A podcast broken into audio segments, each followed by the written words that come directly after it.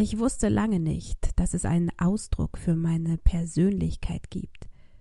Ich bin introvertiert. Ich dachte oft, dass ich einfach seltsam bin, dass irgendwas mit mir nicht stimmt. Laut Duden bedeutet introvertiert nach innen gewandt, verschlossen, zurückhaltend, in sich gekehrt. Und wenn ich an meine Zwanziger denke, dann trifft diese Beschreibung den Nagel auf den Kopf. Ich bin heute immer noch introvertiert, aber mittlerweile kann ich mich Situationen besser anpassen. Das Gegenteil von introvertiert ist übrigens extrovertiert und bedeutet kontaktfreudig, gesellig oder nach außen gerichtet. Früher ist meine Introvertiertheit nicht so sehr aufgefallen.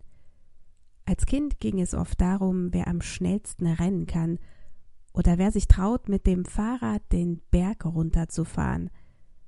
Da war ich immer ganz vorne dabei. Durch den Sport konnte ich meine Introvertiertheit lange maskieren, glaube ich.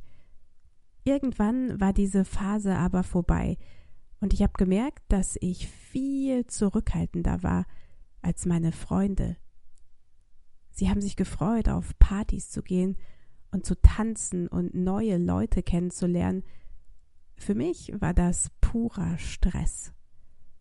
Meistens habe ich abgesagt, wenn sie tanzen gehen wollten, aber hin und wieder bin ich mitgegangen, um diese neue Welt zu erkunden und um zu sehen, ob ich vielleicht doch Spaß daran finde.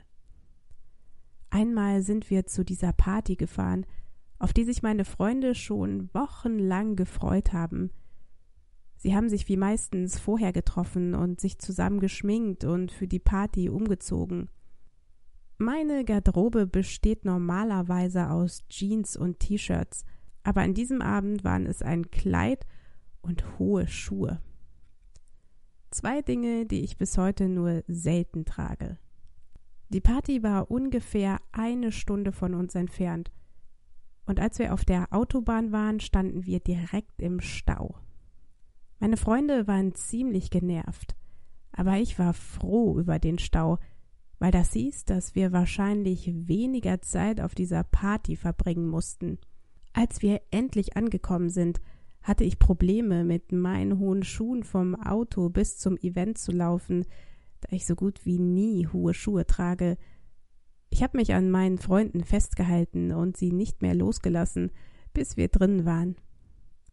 Ich hatte die laute RB-Musik schon aus der Entfernung gehört.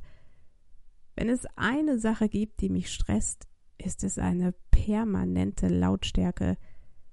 Ich wollte am liebsten direkt umdrehen und im Auto warten, bis meine Freunde wieder zurückkommen. Das habe ich natürlich nicht gemacht. Ich wollte diese Welt schließlich näher erkunden. Meine Freunde haben sich direkt gut amüsiert und sich mit anderen Leuten auf der Party unterhalten. Smalltalk ist überhaupt nicht mein Ding. Also habe ich erstmal nur dagestanden und versucht, entspannt zu wirken obwohl ich in meinen Schuhen kaum stehen konnte. Ich habe mir die Leute auf der Tanzfläche angeschaut, die in ihren hohen Schuhen nicht nur stehen, sondern sich elegant und sexy bewegen konnten. Komm, Sherin, lass uns tanzen, hat meine Freundin gesagt und mich in Richtung Tanzfläche gezogen. Für mich gibt es fast keinen unangenehmeren Ort als eine Tanzfläche. Ich wollte aber auch keine Spielverderberin sein, also habe ich den Rest von meinem Smirnoff geäxt und wollte die Nacht mit meinen Freunden durchtanzen.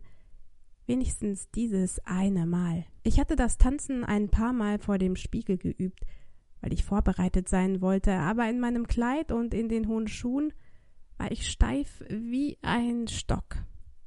Ich hatte das Gefühl, dass mich alle anschauen und sich das Lachen verkneifen. Die Tanzfläche war so voll, dass ich mich nicht bewegen konnte, ohne die anderen Leute zu berühren. Meine persönliche Distanzzone gab es nicht mehr.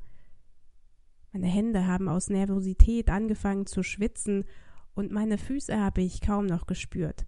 Ich habe nicht lange durchgehalten und mich an die Bar gesetzt. Da habe ich den Rest des Abends verbracht. Meine Freunde sind hin und wieder vorbeigekommen und haben mir ihre Taschen und Jacken gegeben. Ich war froh, dass ich weder tanzen musste noch Smalltalk führen musste. Ich war wieder in meiner introvertierten Welt und da habe ich mich ganz wohl gefühlt. Bist du auch eher introvertiert oder extrovertiert? Also, bis nächste Woche. Tschüss. Wusstest du, dass My German Short Stories einen Mitgliederbereich hat? Als Mitglied bekommst du regelmäßig Geschichten und Übungen, um dein Deutsch zu verbessern. Also schau mal vorbei auf www.mygermanshortstories.com.